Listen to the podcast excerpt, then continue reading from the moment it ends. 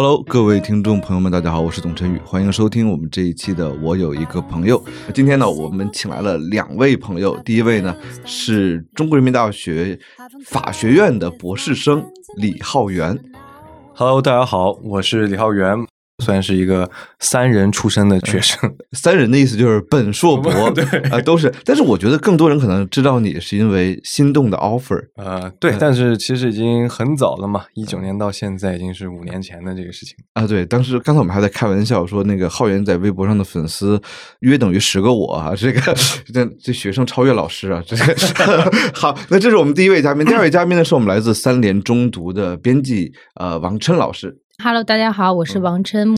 为什么请二位来呢？就是有一点那个哎小的想法，因为浩源本人是昆明人，啊来自对云南云云南，而王琛呢来自于山东淄博。我们说云南和淄博是非常重要的两大这个网红旅游地或者网红旅游地的前辈。我们请两位前辈来呢，就聊一聊那个后辈，也就是说今年刚刚火起来的哈尔滨。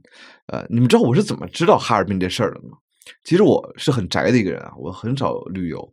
呃，如果我家人不拉着我去，我是不去的。但是我发现哈尔滨不是我去了解的，是推到我面前的。就就这一个月，我找俩学生找他们干活，都拒绝了我，都要到尔滨去，都在尔滨的。然后 老师不好意思，没带电脑，在在尔滨呢。然后我说什么叫尔滨？就哈尔滨突然就火起来了。我问了一下哈尔滨的当地人，其实哈尔滨不是今年才火的，每年冬天哈尔滨这种冰雪旅游啊，其实人都不少，但今年就有点邪乎了。但是邪乎到什么程度呢？我在刷视频的时候啊，我就搜那个哈尔滨，我发现大量的这个视频推给我的，并不是说哈尔滨本身的景色呀有多美啊，而是当地人对哈尔滨展现的不可思议。有就有人说了，说我在哈尔滨生活了三十多年，没见过冻梨这么摆盘摆儿盘的，对切切开摆盘切开摆盘儿的，没见过索菲亚教堂想拍照没月亮怎么办？他拿无人机挂个月亮 上去，然后还有没见过那个哈尔滨的大街小巷，一看到南方的游客就免费要拉他们送一程，甚至他们还起了一个名字叫“南方小土豆”啊，但是这个东西有点争议，就有人觉得现在是有争议啊。对，刚开始其实，但我倒觉得啊这东西，觉得这个其实更多表现的是一种不见外的亲切，而不是说真的要贬损别人。对对对对对因为其实北方人，尤其是东北人的幽默当中是很损的。嗯，呃，对他的幽默其实就是靠损来完成的，所以我我们看到很多这种关于哈尔滨的火啊，我先抛砖引玉，就是咱先讨讨论一下这事儿，就它火到底它魅力在哪儿？我们经常在小红书上刷到那些什么网红景点儿，但是你去看的话，你大八折可能会失望，仅就那个景点儿而言。但是我觉得近几年火的其实更多的不是地点，而是人，这是让我觉得蛮有意思的一点。比如说，这个去年的淄博烧烤，我以后我们会会聊啊，我也去了淄博，然后我我说实话，这个说说几句爆言啊，我觉得那淄博烧烤还行吧，就是没那么惊艳。本地人表示不服，一定是去错了。然后 我觉得一般，不好意思啊，你肯定没选对。呃哦，没选对，但是他真正可能会打动我的是那个人，一堆人在那儿坐着小椅子、小小马扎，不管你是达官显贵还是贩夫走卒，您在那儿是平等的，所有人都在来的都是客，啊来的都是客，这个所有人都坐在一个一个小桌子前面，佝偻着身子在那儿吃，而它火的是一种烟火气，比如天津跳水大爷。他不是那桥，那桥没什么意思，那人有意思。全国各地来那儿的，这个喊着口号的全国各地代代表队们往下跳，大家会觉得，哎，这是一种烟火气。哈尔滨其实火的可能也是这种烟火气，因为大家太想在真实的世界中遇到人了。这是我的一种一种一家之言的解释啊。各位觉得哈尔滨为什么会火呢？我觉得它和一个地方的综合的这样的基础设施有关系。那尔滨它，尔滨它不像我们，它并不是很多的这种小的村寨，或者说光靠吃山、光靠吃水。但是尔滨最重要的，它确实是共和国的工业的长子。这个地方留下了很多很深刻的那种工业的东西。这工业不光是有工厂、有那个汽船啊这些东西，它关键是这个地方的人的生活方式和他们对自己这种这种呃表达和这种感受的方式都不一样，它很容易就流程化了，很容易就给你立马给你搞出来。尔滨呢，曾经是汇聚了全国各地的人才的，它如果没有这样的一个基础，你就没有办法达到实现那个人。所以你觉得它本身有这种效率，它的那个基础，对能快速组织，然后能共同行动，对，从人的这个角度来说的话，我感觉像山东人和东北人的性格都很相近，就很豪爽，然后比较活泼热情好客嘛。嗯然后从玩的话，像东北，它肯定是有它冬天的这个当地特色嘛，冰雪大世界呀、什么整个，包括我看网上很多人他们就是说想去看一下，有可能南方人就非常想去见识一下东北这种冬天到底能冷到什么样。看雪，对，就整个它那个，它它还是有一个这种冰雪奇观的嘛。南方人对雪是有执念的吗？你第一次雪是哪儿见的呀？我看雪啊，啊，昆明，昆明，昆明是会下雪的。昆明是会下雪的？下大雪吗？会，如果条件允许的话，是能下就一天两天不化的雪的，是能堆起来的。我之前有从啊、广东来的学生，啊、有一个学生，他每天作息非常规律。我给他发微信，我说那个这个工作你看一下。他说老师我要睡觉了，明天早上我会看的。他必须要午休。晚上九点半肯定上床。十点已经躺倒了，然后我就我觉得你太太健康了，你这不研究健康传播都太可惜了是吧？你这太健康了。可以以自己作为方法。但是有一天，他夜里十一点还回我微信，嗯，然后我说你怎么了？今天是有什么心事儿吗？他说不是啊，老师下雪了，睡不着。对啊，整个人就他说第一次见到雪非常兴奋，所以我觉得这个呃，对南方人雪肯定是一种奇观，或者说即使昆明有雪，但没有哈尔滨这么大规模的雪，所以这可能也是它的一种这个自然资源。啊、对，除了这个，我们刚才说到讲到人，讲到了景，但是就有人认为哈尔滨的火是当地的旅游部门炒作出来的，你们相信这事儿吗？我觉得我相信，肯定会有一部分就就如果说，反而如果我觉得旅游部门不炒作，就是一种失职吧。今天流量是很贵，流量是非常贵的，它不能仅仅靠把几几个人突然自发的，比如说 B 泰或者本地几个博主突然自发说，哎呀，欢迎大家来东北，这是不可持续的。嗯。一定要有足够的资源去运作这样的一个事情，但很多地方旅游部门比较势单力薄，因为我看到很特别啊，那陈景陈景其实突然警力增增加了很多，一直在，然后那个铁路部门也在响应，包括那个工商啊，它每个环节都在响应，这是最特殊的一点，就不光有旅游部门在炒作，而所有的人都在往这个事情上想办法。其实我想淄博也是一样的，但也有网友说说这个，因为这个火其实最初最早出圈的是“南方小土豆”这个称号，而“南方小土豆”这个称号本身就有可能带来一些争议。比如说，我是一个旅游推广部门，我说我们今年主推这个咱们城市，咱们用一个符号来推吧，“南方小土豆”，领导直接给摁死了，是吧？这玩意儿你还敢敢去说？所以这里面一定有炒作的力量存在。但是有时候这个火可能是玄学，就跟网红怎么红起来都是玄学。对，就泼天的富贵对洒向了洒向了淄博尔滨啊尔滨。这富贵是泼出来的嘛，呃，所以你也不知道他怎么去降下来的。但你最后去观察每个人每个地方，都身上一定是有特质的。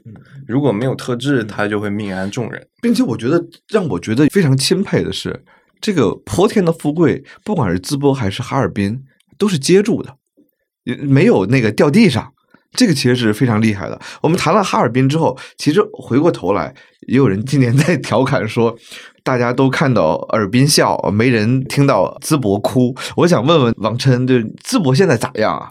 淄博，我昨天问了几个朋友，他们都说，嗯，已经淡下来了，大家又生活又回归了正常。嗯，淡下来是什么一个一个样子呢？啊，就是可能门口的那个烧烤大院儿，呃，凉了一些。然后还有一部分就原因就是，像淄博，它有些烧烤，他们是那种夏天出摊儿，嗯冬天他们就改做其他生意了。像我们之前十一去的时候，有一家他们就是直接那个面包车嗯在门口在路边摆摊儿嗯，直接做小马扎，就他们就做一个夏天的生意，嗯，冬天就收了。就收了是吗？其实当地人冬天的话吃烧烤会少很多，因为你必须要做小马扎呀，嗯就不太可能在室内，因为还有炭烤嘛。嗯嗯嗯，所以，那我们回想起来，去年五一的时候，淄博爆火，你当时在哪儿啊？我当时在淄博，在淄博，你给我描述一下，这是火到什么程度？当时第一个就是抢票非常困难，就每天就有家难回。对，就想怎么才能回去。后来我有朋友，他们就直接是那个一起呃开车回的嘛。然后去了以后，我就去了一下当地，嗯，都是当地的朋友带着我去转。当地的朋友是当地的吗？我 现在已经是一个感觉，已经像一个外地人。可以享受外地人的这个优厚的待遇。对，因为我回去以后用的是北京手机号呀，然后说的是呃普通话，所以就经常会被认为是外地人，获得了一些特别的礼遇。对，像那个我们出去吃饭的话，就是经常你会接到一些电话回访。就例如我打了个电话，我就问一个餐馆，五一的时候，我说那个还有位子吗？他说没有了。我说那一会儿我再问一下。其实我后来就没有再问，但是我去其他家吃了嘛，他又给我回过来电话，就说那个你们还来吗？哎，我其实没有想他会再给我回过来。然后他说，要不然你会说我们不热情好客了。他给我补了这么一，我当时想，哇，真的是好小心翼翼。会打电话回来再问你还来吗？呃之类的，然后怕招待不周。对，包括像我朋友他们在当地那个呃税务局上班，就经常周末会去景区或者是高速路收费站去支援，去给外地的一些车发小礼物、发草莓，然后还有还有一些朋友，他们平时可能出门就顺带着就。帮那个外地人给他们烧一段什么的，就这都是真实存在的，是吧？对，就不是非常短视频拍出来的，不是非常的普遍。但我知道淄博市政府特批了一块用地，那个用地其实是不是用来盖烧烤店的？就政府带头违规加引号的违规用地，然后搞那个临时的烧烤店。然后那烧烤店，你们知道是拿什么盖的吗？铁皮房、方舱、方舱，用方舱盖了一堆烧烤店，然后就是有一种行为艺术的快闪。然后五月份那个搞完了之后，他们就就给就给拆了。当时那会儿是火的不行，嗯啊，因为我今年十一的时候去了一趟淄博，错峰出行，就是我觉得是五一的时候，说实话我也想去，真是抢不到票，连人太多了，酒店都订订没了嘛。我十一的时候开车去了一趟，我的第一感觉就是人还还是呃挺多的。就是可能没我们想的那么多。你们那有一个什么楼？那叫什么建筑？海带楼吗？海带楼，对对对。我本来想去，最后也没上去。然后因为路边停的全是车，并且其实路边都是违章停车，就那边好像没有什么那个。但是淄博当地的那个交警嘛，就是帮助大家有序的违章停车，就是好像也不罚款，对，不罚款，就是因为真是这个城市。当时可能也没想到会有这么大的量的游客进来，他自己比如说在停车方面的这个准备也没有那么足，所以我发现路边非常有序的违章停了很多很多车，呃，然后我去吃烧烤呢，我当时找了好多好多地儿，就是最后选中了一个，我忘了名字了，但是评分还挺高，一个连锁店，嗯，我印象非常深的是。呃，基本没有排队，但是人也是满的。所有的桌子上几乎都是老中青两代或三代的一家人。但是说实话，烧烤这东西对小孩可能不是特友好，因为 一屋子烟啊，一屋子烟。但是大家都很开心，就在里面吃吃喝喝。所就是，而且在里面，你如果说不大声说话，别人听不见。嗯，就所有人都在那个非常豪爽的在在聊天。所以淄博。其实我觉得，与其说是烧烤真的有那么惊艳，或者海带楼，海带楼我远远远看了一下，我个人感觉可能也没有那么惊艳。哎，本地人平时去那儿吗？我没听说过。对，我跟你说，我刚刚在小红书上种草，准备回去 去一趟。所以，其实每个地方的人都有一些外地人特别知道，但本地人不知道的地儿，不一定是本地人不知道，我从来不去。比如我之前有一个朋友来北京。他说想来北京玩，我说你去哪，我我陪你。他说他特别向往的一个地儿叫世纪坛，在那个军博旁边，一个大表 在大钟，我啊大钟还是大表，我就是那玩意儿。我说实话，我可能我十年去不了一次，就因为我觉得没有任何可看的。那他会觉得世纪坛是他。当时跨世就是二十一世纪来的那一刹那，不在上面有一个活动嘛？他当时年纪还小，他特别向往那个那个地方，他觉得那个地方有点穿越时空的那种仪式感。但是对本地人来讲，我就觉得非常奇怪，为什么要去那种地方？但是那种人味儿，把人聚集在一起，我觉得特别特别重要。所以换句话来讲，就是淄博热度一定会过去。那我作为外地人，我可能会担心的是，那我囤了那么多串儿卖不出去怎么办？呃本地人会有这样的担心吗？应该不会吧？我当时去一家烧烤店，然后那个我就去后厨转了转，当时那个老板他已经，我感觉他已经受到了，就是疲惫了。对，非常的疲惫。他当时给我就是满脸生无可恋的在后面那个烤串儿蘸料。他说五一我已经每天就是只睡三个小时，然后他们全家七大姑八大姨全都来帮忙。他们家儿子可能就是呃初高中生。就是上菜已经上到麻木了，然后，所以他当时就说：“我真的特别想休息一下。所以你觉得整个的一个五一的这个淄博热，对淄博人的生活是有改变的吗？”会有一点小小的改变吧，在心态上，嗯，就是大家可收入上有改变吗？啊，收入上，他说点实际的。收入的话，肯定烧烤店是赚了一波呀。但老百姓呢？就老百姓应该也会，因为我当时回去去那个呃琉璃大观园那边转的时候，我发现很多摆摊的，然后我发现我的驾校教练在那里摆摊儿 就是所有人都想接住一点泼天的富贵，是吧？对，然后还有那种母女，她们在自己在家里煮了一锅什么粽子啊，或者做了小吃拿到路边。嗯，我其实觉得这样特别好，就是调动了全民的那个积参与极性，对对，这是真正做到了大众创业、万众创新，是吧？而且真的也很便宜。对，我们当时去了淄博，专门去了那个琉璃博物馆，就很很有名吧？应该那个、嗯，我也没去过。没去过。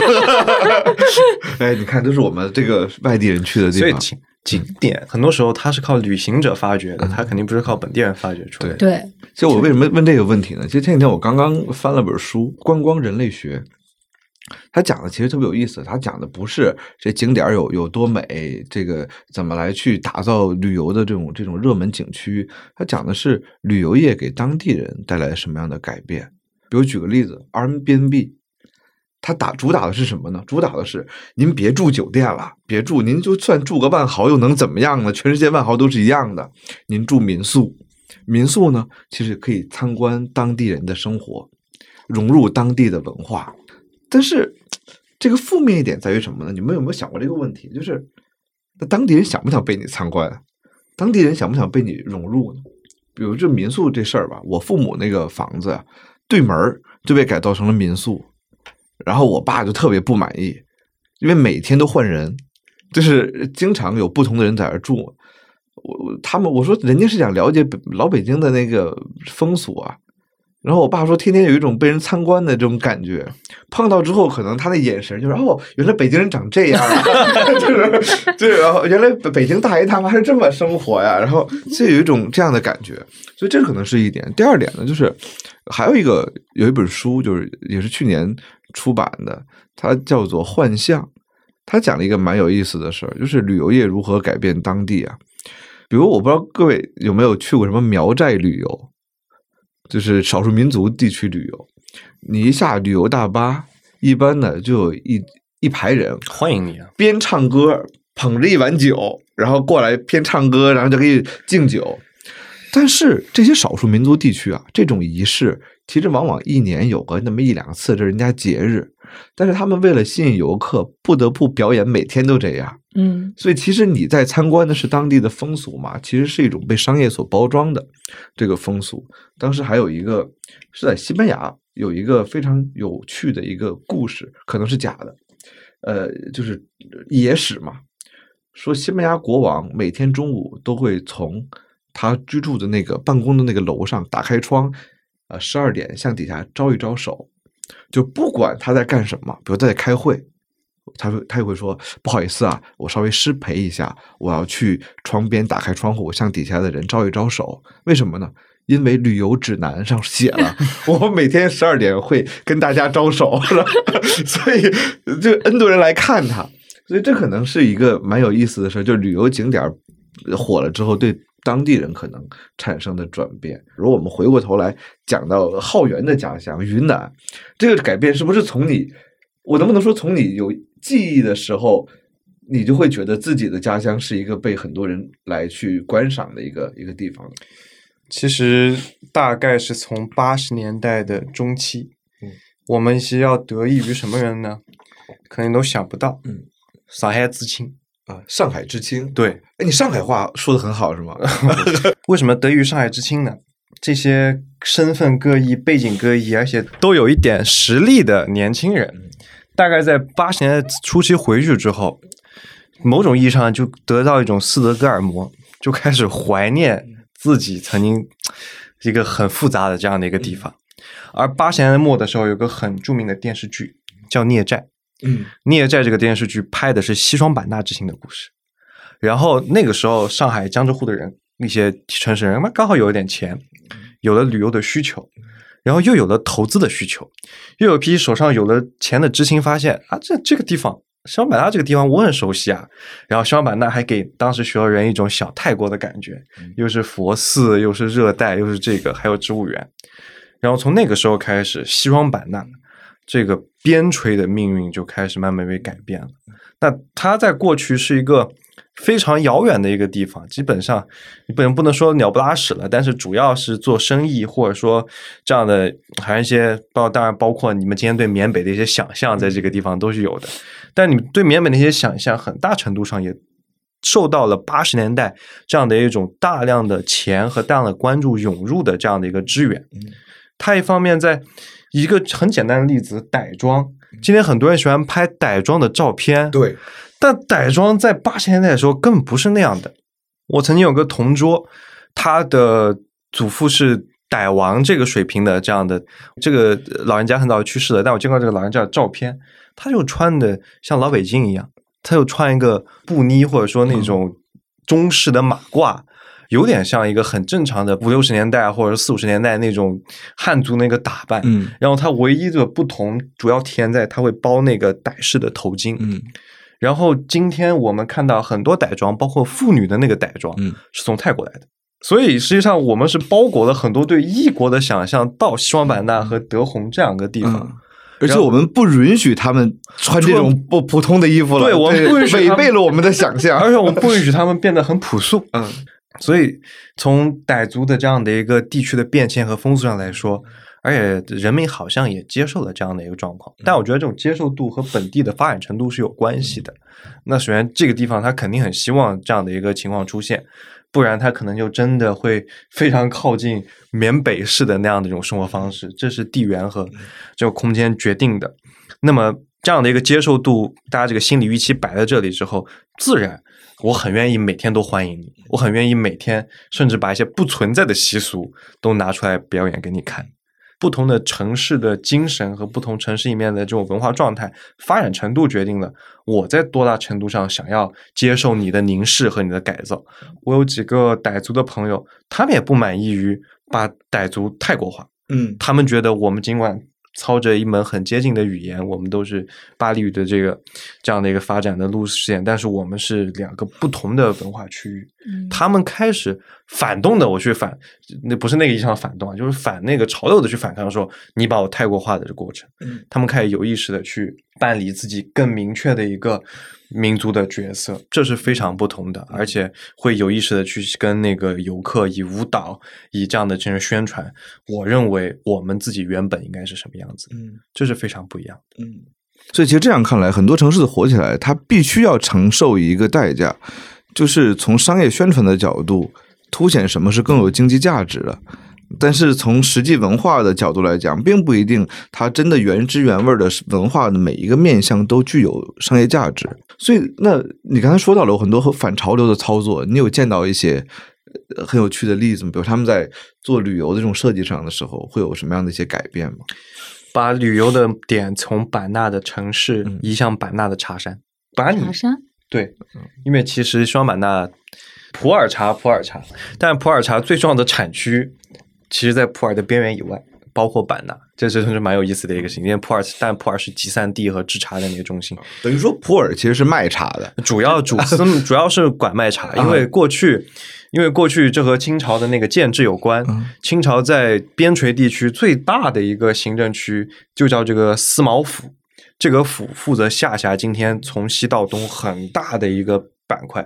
这个府的知府和他的上司道台，他们在思茅这个地方就要管理茶政，所以我们今天从这里走出去的茶叶，我们都会把它叫做普洱茶。但其实并不是产自不完全是啊产自普洱的那个。然后呢，版纳就有很多茶山，这些茶山短的二三十年的历史，长的一两百年的历史。茶山有个好处，它真的很远。嗯 别看二三十公里啊，这个大家到云南一定不能被三四十、四五十公里这样的公里数给欺骗，因为它是盘山的那个三四十和四五十公里。其实你一定程度上就把你和城市里面对傣族文化的想象区隔开了，嗯然后他又可以把你带到一个单独的空间里面，给你重新灌输。我认为什么是傣族的文化，我认为这个地方的历史会应该是一个什么样的状态的。这个其实利用的就是一种我们社会学中叫区隔，区隔对对吧？嗯就是 distinction，就是所有人都在观赏那种泰国化的云南的时候，那当它成为一个潮流的时候，也就预示着它差不多要消亡了。而当一个东西成为主流的时候，就会有更上层的这种呃社会阶层，他们会认为反主流是他们品味的独特性。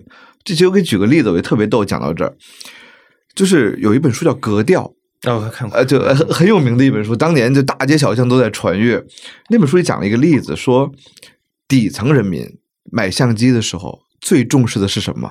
像素，嗯，就是像素高了我就得买。我印象非常深，就我第一次，就我我我们家属于工薪阶层啊，我我妈妈是铁路的，我爸爸是地铁的。就是各位现在呃这个坐地铁上下那个扶梯很多有我爸修的，然后非常自豪，就是呃这个工人子弟。然后我记得非常呃深的就是我第一次买单反相机，然后我爸爸看那单反相机就问了我一句话，说这像素能拍全家福吗？然后这 这个是他的非常重要的，就工人阶级他是实用实用的实用中产阶级在在乎的什么呢？美感。比如你会发现现在的很多那个中产阶级玩相机的，他们玩复古的，CCD 哎，对，就他想照出来那个东西那个质感呢，莫名其妙的，对，就是他他觉得那个是氛围感，他其实不在乎像素模糊一点更有氛围感。但是上层阶级玩什么呢？他们会觉得玩相机就很 low，所以他们要玩油画。他们觉得油画儿又比相机要再高一个档次。所以说，其实很多我们的这种审美都象征的一种区隔。这种区隔并不是说像素就一定比那个差这个差，而是说我们必须要去区隔开。而从这个时尚社会学的角度来讲，我们又特别有趣点在于，上层社会它其实在引领某一个时尚。比如说，我们经常会发现明星又开始穿什么衣服了，衣服开始火，中产阶级跟随，然后底层的这个社会呢负责摧毁。所以说，通过这种区隔来讲的话，云南原汁原味的这种文化有可能得到商业的青睐，因为这事儿如果没有商业的利润或者潜力的话，它很难去进行推广。所以云南的长期的火，甚至是一种，我很诧异啊，就是在云南啊，从来没有人会搭理一个外地人说啊，你说，哎呀，我这个定位，没有人，因为如果在云南做旅游，但凡有手、有头脑，还有本地的一点人的支持，你都能做的不错，而且不缺人旅游。除了说大家真的很忙上班的那种季节以外，我每天都有很多人来，哪怕你来了啊，作为父母，你说我年轻的时候去过，哎呀，太糟糕了，因为云南就摆在这里，云南本身靠地理完成了对自己在各省市身份中的一个区隔。我就是在这里，我可能把你的父母伤害的很深，在旅游中很糟糕，那你还是得来，你子孙孙依然得来，只要我我在这里，所以他的旅游业能够长期做下去，他就平抑着这样的一个过程。当然，为此他也是有代价的，那就是就注定了他在很多地方的发展会受到限制，因为它本身在自然上是区隔的。哎，我我有一个问题，就是之前那个西双版纳的那个妆造不是特别火吗？你们知道吗？就是女生去了全都化一样的妆，嗯我知道非常的夸张，然后很网红。很美，就你们是怎么看这个的？就是对于我一个女生来说的话，因为我已经去过那边旅游两次了嘛，我还想再 再去一次，当一次公主，就是去体验一下这种妆造。我觉得它很还挺有趣的。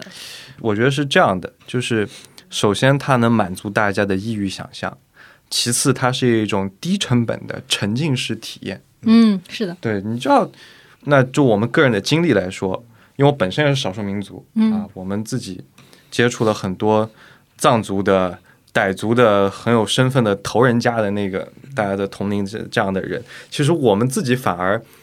呃一段一度时间内，我们我们不太在乎这个，我们反而想要向北京或上海靠拢，因为我们觉得我们好像是本地的精英，我们要走向的是那样的一个精英，但我们没想到。别人想过来体验的是，哎，我在这里做个异域的异国情调，这个精英会是怎样的？而且同质化就使得这个成本很低廉，成本低廉它又可复制，可复制对于大众来说就可选择，那它又可以成为我们的许多人创收的这样的一个标准。那我觉得我是蛮赞同的。今天去很多地方住店啊，都会提供旅拍，但是我像我说的，因为它是一种时尚，所以它就有区隔。这里面还有很多不同的这个分野和不同的这样的一个档次，而最高一个档次，其实它就不仅是一种拍照上把你塑造为公主，它可能在全流程上都让你感受到自己到了傣乡这样的一个非诚勿扰的感觉，这样那个 电影里边全流程对全流程的这样的一个待遇。所以，因为我们的这个旅游业它已经高度的成熟化了，我们不缺各种层次的客源。嗯某种意义上来说，好像。也没有什么太大的必要，非要把某个地方凸显的特别红火、特别火热，因为对于短视频、对于传播来说，异域、美丽的蓝天、高高的山、雨林，就本身就很有视觉冲击力。嗯，但是我有一个问题啊，就是，呃，我能不能这样说？本地人其实是很向往现代化的。就是我们想要趋近于的是这种现代都市，想要趋近于北上广这样的生活，但是游客是要把我们给摁住，你可不要变，你变了就忘记初心，就你就不是我们想看的那个异域的风情了。那这里面会有矛盾吗？我觉得这里面是肯定会带有一定程度上的矛盾的，比如过去火灾里面被烧毁掉的临沧他们佤族的一个村落，这些房屋可能没有二十年历史，嗯，但大家就希望。呈现在这样的历史当中，所以很吊诡的是，可能旅游淡季的时候，大家在城里住；到旅游旺季的时候，大家就要那个来到这里去住，扮演云南人，扮演这个扮演云南人，就是一个很经典的想象嘛。对，我们要么是骑着孔雀来的，要么是坐着大象来的，我必然要等到这个大象来往。其实你说那个身份的那种转换，我自己去海南的时候也见过一个特别有趣的事儿，就是我们有找了一个导游小哥。带我们去那个雨林里面玩他一定要表演一个事儿，就是爬树砍椰子，就是他固定表演项目，非常非常熟练的爬树砍椰子，下来之后就把椰子拿刀给削完了之后，把刀往后腰间一别，然后喝，然后这是他们的这个传统技艺，然后对，然后后来我就跟他聊天，他说：“我说你旅游淡季没人的时候，你们去哪儿啊？比如说夏天其实是海南的旅游淡季，冬天是旺季嘛。”他说：“我们就去城里啊。”我说：“你们平时也爬树砍椰子吗？”他说：“我们快喝吐了。”就这东西，我们其实海南人不爱喝这玩意儿。后来我才跟他聊着聊着，他还告诉我，其实他不是海南人，这个太绝了。他是四川人，然后给我笑死了。他是四川在成都大学毕业之后找不着好工作，最后就来就来海南。他的工作是扮演海南人，然后我就发现这是蛮有意思的。你会觉得旅游当中现在很重要的一点，其实是 cosplay。嗯，对，我觉得整个的旅游文化就是靠 cosplay，从上到下，底下的人扮演当地人，上面的这个旅游部门来装点当地，就是索菲亚教堂上挂月亮，就把所有的都符号化。嗯，对，就其实你这个给我想到一个可能不那么恰当的例子啊，但我觉得也有必要和大家分享，就是乾隆。那今天大家都知道这个小燕子吧？什么小燕子？这个。很多人都会和你谈乾隆下江南的这样的一个政治意涵，这已经说腻了。但其实乾隆每一次下江南，我觉得这包含了乾隆个人对江南很多的想象，甚至包含了很多北方帝王对江南想象。你可以看乾隆不仅要在北京打造一个自己想象中，打造了许多自己想象中的江南，而江南它本身也受到乾隆的很大的影响。因为这可能因为家属是这个苏州人嘛，其实我仔细去观察过那个苏州的生活。我能够想象出来，再往前推两百年，除了这个城市当中的富商和官绅之外，那一定不是一个特别舒适的生活。那个房间很局促，嗯，还临水而居，又是一个工商业的城市，它那个生活成本对他们蛮高的。但是我们今天所有人都开始想象小桥流水，而乾隆就是他开始提倡想象小桥流水的过程当中，用他大量的诗文，其实把自己扮演成了一个江南的这样的一个士大夫。而他作为一个帝王，甚至都需要把自己扮演成一个江南的士大夫。我觉得这其实在满足每个人心里面的这种表演和展示的欲望。嗯这其实呃，说到旅游啊，我觉得这事儿呃也不是一个新鲜事，包括你追溯到了乾隆，其实我们甚至可以再往前追对，溯，很多人在人类历史当中，比如我们拿英语的 travel 这个旅游这个词吧，travel 这个词的词源其实是苦力，对，就是它不是享乐，塔瓦也那个呃，法这语里面，对最早的 travel 其实是来去通过徒步的行走，感受这种艰苦，以及反思自己人生的意义。而后面有一个东西出现了，这个东西叫做旅游团。旅游团，也就是说，把这种苦力的这种辛苦的过程，给它商业化包装之后，呃，变成了一种呃，并不仅仅是向内寻找、自我寻找，而是向外寻找那种呃想象。那这种对向外的寻找，就形成了旅游业的一个基本的模式，就是当地人 cosplay 当地人。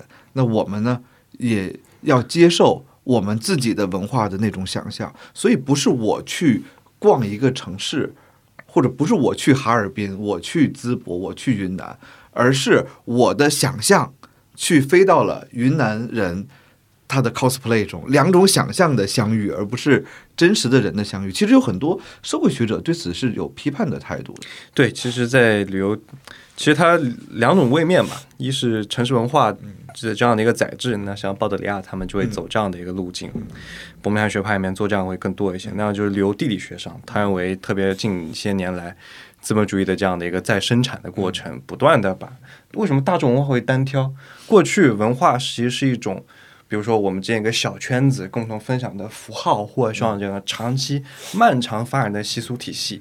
仪式等等，但是在一个工业社会里面，它变成了人手可得的一个工业品，嗯，它就不断的同质化，所以这就是为什么旅游会同质化，嗯因为你想象的来源同质化了嘛。但我觉得社会学家的一个忧思，它其实是从现代性的角度，嗯因为不断同质化，其实就分不出你我了。你我本来其实应该是各具想象，别有不同，每个人都能够自由发展的人。但现代性的过程当中，靠着同质化想象，我们不仅穿的、吃的开始变得趋同，而且在趋同当中分层。我们被要求做这做那，我们连想象也被要求想这想那。就是我觉得南方小土豆为什么引起争议，就是好像你要把南方人想象成这个样子，而南方人到北方要要在这样的一种想象当中得到优待。但是如果我们到一个更实用的角度来说，能接住泼天富贵的地方，恰恰是在积极回应这样想象的地方。对，因为泼天富贵的含义其实就是现代性，就是我们要在求同当中，每个人在物质上要丰富起来之后，才能去打破现代性的一个枷锁，才能有更自由这样的过程。但是这个过程蛮痛苦的。是的，甚至我觉得一个呃在网红的旅游景点，他最害怕的就是他哪怕不允许自己给游客留出一点点失望的机会，就是我不能够让你的想象落空，他在不断的去追逐这种想象，比如。你看哈尔滨、淄博，大家都拼命的为自己的这个城市来来去增添很多很多人文的这种热情啊。当我说这个哈尔滨人热情，当网上都说哈尔滨热情的时候，哈尔滨人就会表现出加倍的热情啊，这种这种自我预言的这种实现的这种这种感觉。但是我我今天请二位来啊，其实有一个特别有趣的一个问题，就是为什么可能现在的网红的这个景点啊，比如说淄博，它能火一年。第二年热度就会下降很多。其实我们发现特别有趣的就是在抖音的搜索指数上，如今的哈尔滨的搜索指数和去年五一的淄博的搜索指数几乎是一样的。啊，但是这里面其实就是一种替代性的法则，就是这有点像网红，每个网红火不过仨月，可能美国网红景点火不过一年。那你去年淄博火，今年哎您抬起屁股来往旁边挪挪，后边排着队呢，哈尔滨坐上了。那其实我们发现现在的旅游景点流转非常快，但是云南，云南不是网红，云南是刘德华，就是一直红。他可能并不是任何时候的最顶流，但他都在一线，从来没有掉过队。所有人都会想到的。对，那云南为什么一直能这么火呢？云南也不热情。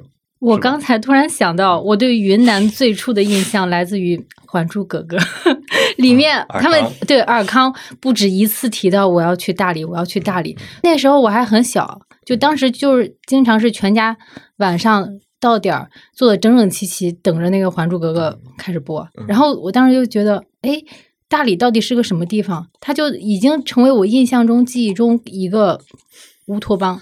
尔康的乌托邦 就是，所以它能让我一直就觉得那肯定是个好地方。嗯，所以说我理解的意思就是，云南的符号其实是在大众文化中一直在被逐渐的浸染，浸染了几十年。它不是一个，就它不是一夜成名的一个地方。对，旅游业对云南很重要。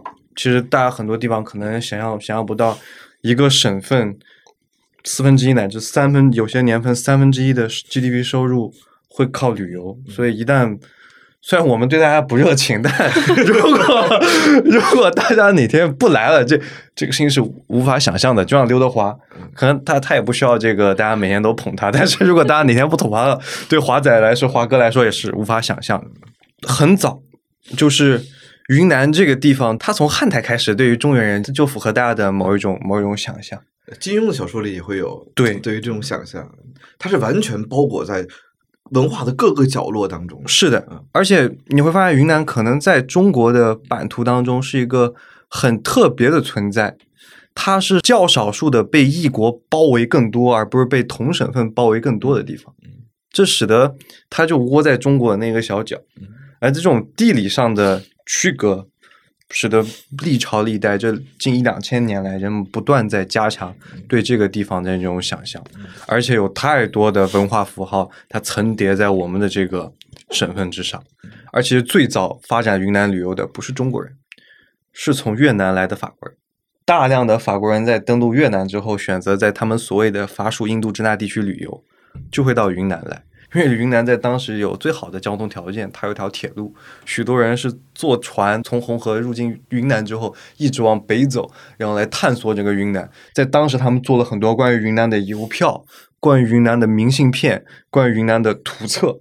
而且，我觉得云南有个最重要的东风，其实在三十到四十年代，就是西南联大作为中国大后方，从来没有那么多有学问的人。我的天呐，这个。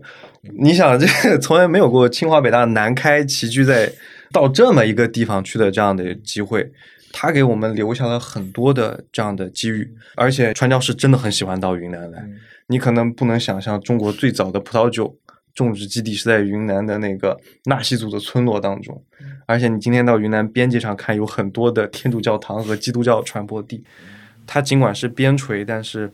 它有着太多的这样的历史的因素，所以使得大家在接触外人的时候，大家其实也不胆怯，嗯，大家不会觉得，哎呀，这个事情，这个事情我能不能做？那可能一个村庄的头领都会告诉你，我在我小的时候，我也见过开着吉普车的人来到这个地方，甚至他们是金发碧眼的人。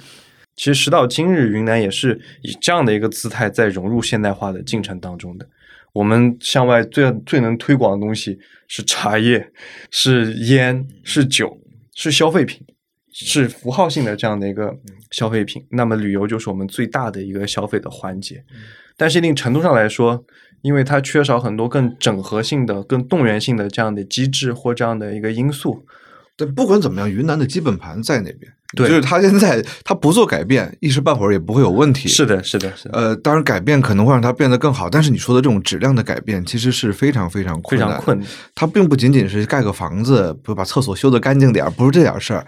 但是相比之下，淄博可能就没有那么幸运。对，或者说淄博，据我所知啊，前几天我跟一个做园区设计的朋友聊天，他说淄博市政府其实在请很多专家咨询，就是我们。未来怎么办？在各位看来啊，哈尔滨也好，淄博也好，也许下明年就是另外一个地儿了。这些地方长期的这种旅游业的发展，它有什么办法呢？我先说一个抛砖引玉啊。我那天跟那朋友聊天的时候，他跟我说了一个思维，他跟当地政府做的一个建议，他说要做互联网加。首先，我第一次听到这个建议的时候，但是我真可能因为我自己研究互联网的嘛，我听到这四个字，我就觉得他是骗子，就是什么就互联网加这四个字就不是在现在就不是特别靠谱。但他跟我说这个思路，我觉得还有有点道理。他说：“你有没有发现一事儿？就是很多的中国的地方政府都积极的引入音乐节，嗯，比如说河南，但河南南阳那个南阳，但那个是出事儿了嘛？但你发现出事儿之后。”那个南阳市政府他做的反应很反应很快，做的很漂亮，甚至你跟他说微信里说你丢什么东西了，不用查实，直接把钱打给你。当时就是网友一下就是口碑逆转嘛。但其实音乐节这件事情对于当地政府来讲，我觉得它最重要的事儿还真的不是那音乐节能带来什么直接的收入，而是音乐节这事儿是特别聚人气儿的。哎，固定，而且固定，它能做成一个仪式，甚至比如我在想，比如说淄博搞一个烧烤音乐节，有之前有，有是吗？嗯，就是它可能跟互联网中中的某些青年文化在进行不断的嫁接，但这可能是一个长期系统的一个一个工程，这是他给我提的一个思路。那我觉得它其实可以电竞，电竞，嗯，电竞，因为如果你玩王者荣耀的话，就会知道王者荣耀里面有很多角色是从战过来的，嗯，而淄博又是嗯战国里面最重要的一个文化中心，那是稷下学宫啊。嗯，其实那个土堆虽然不好看，但土堆可以作为作为遗址公园，它是可以举办电竞活动和电竞比赛的。哎，有点道理啊。然后互联网，然后一天电竞，你可以把电竞的这些队伍啊，或者相应的人啊，可以组织他们参观一下电竞博物馆嘛。他们也是对这个感兴趣的呀。那看一看自己玩的这个角色历史上面是个什么样的关联，是个什么样的面貌，这不又多出一天来了吗？然后算上一天来一天回，这就四天了，这就三个晚上。有点道理。嗯，还是要往年轻人整个这个对，靠拢。这两年的淄博和哈尔滨火，其实都是年轻人带动的。呃，年轻人，但这里面还有一点就是，年轻人去淄博和去哈尔滨，不得不说，这俩地儿都比云南便宜点儿，对，嗯，对？吧？而且它交通上相对来讲，淄博应该更便宜吧？淄博对，就像吃那个烧烤，我们它人均也就三四十。你看这就是一个性价比啊。但这里边可能再说跟互联网连接起来，能聚拢更多的人气儿，所以我觉得对于淄博来讲，烧烤其实是一个底色。而它一定不能成为这个旅游的最重要的核心。哎，我刚刚突然还想到一个点，可以发展一下养老，因为我跟很多朋友，我们都说以后老了肯定还是要回去的。那是因为你是淄博人，我老了肯定不会回回淄博。那边整个物价啊就非常非常低，就生活成本并不是很高。然后整个城市，我感觉，因为淄博在我的那个印象中，我对它的设定是它是我的桃花源，就是我会永远想要回去。但你说养老这事儿，我想起一个事儿，也跟旅游有点相似。前些日子我去西安，嗯，然后我去西安，我坐那个出租车的时候，我跟那个司机聊天儿，我说我来自北京嘛，他又说，他说你们北京人怎么那么爱往西安跑啊？我说西安这个旅游城市，他说不是，你们住这儿。我说是什么样的人呢？他说就是北京的大爷大妈退休之后，把北京的房一租，一个月租个七八千块钱，在这儿有然后来西安租个房两三千块钱，剩下五五六千在西安那就是爷挥金如土。西安过得非常爽，再加上自己的退休金，老两口加起来一万块钱，在西安你啥吃吃不着啊？所以他们觉得西安的气候、西安的文化、西安又没有北京那么喧嚣，所以很多人去西安，还有很多人去珠海，珠海也蛮呃适合的。我知道啊，是我知道哎，，蛮适合的。所以其实，嗯中国进入到老龄化社会之后，这一块儿人的旅游甚至定居需求，其实是所以就刚才我也想说一点，就是旅游的尽头是旅居，嗯，就看一个很典型的地方，瑞士。嗯，瑞士那个是最典型的那个季节旅游之一，因为吸引年轻人的大部分是冬天冰雪，对吧？那哎，老头老太太那不也你也不能要求天天上去整那个，老头老太太吃不了烧烤，是吧？对，呃，而且因为很多地方，哎，欧洲很多地方都有山有水的，他也犯不着跑那么远。那重要的还是把这些有那么个消费能力的人吸引到这个地方来旅居，而且他来不仅他要来，他是有个子女什么的，要不要来看看他？他有个朋友什么的，要不要过来一起看一看？旅游一定要做成以点带面的这样的一个过程。呃，首先这个点它有很长的能定在这里。云南现在为什么它大理、丽江、版纳，它有些做旅游，就是它可以不太屌游客啊，它已经把很多外地人雇在这里了。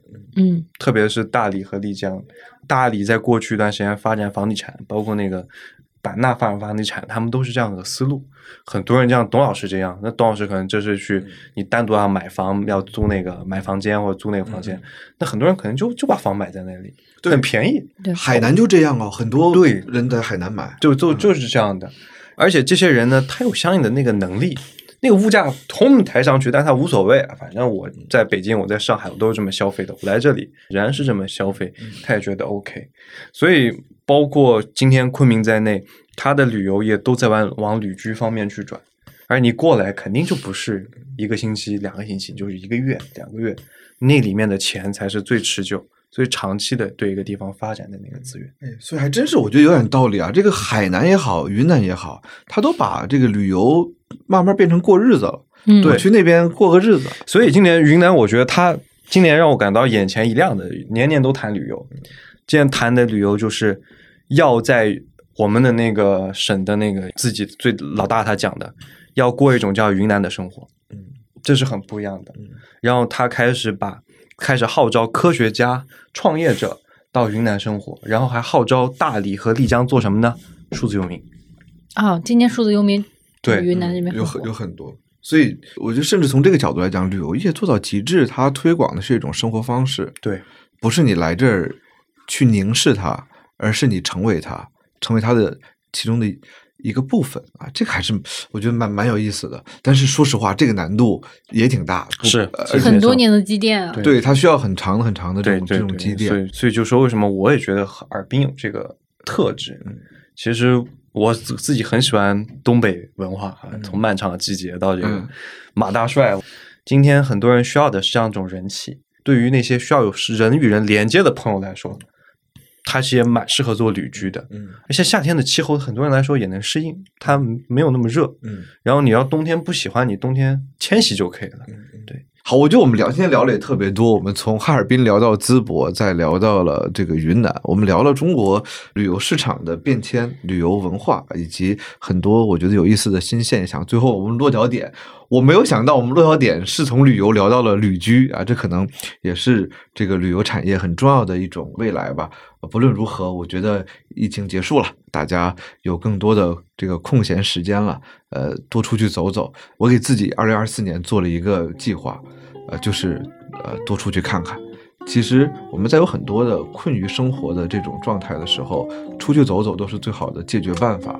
也感谢各位来跟我们一块儿来聊这个天儿，呃，希望我们今天的节目啊、呃可以给大家啊、带来一些小的启发，也希望这种轻松和愉快的心情可以传染给你，让你一天过得还不错。那我们就跟大家 say 拜拜吧，拜拜，拜拜拜拜，过年好。过 过年好，这早年拜。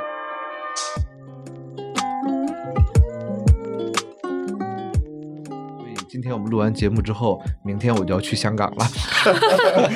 明天早上九点钟的飞机啊，迪士尼在向我召唤，然后啊，我我明天晚上可能哎，后天晚上我就可以看到焰火了。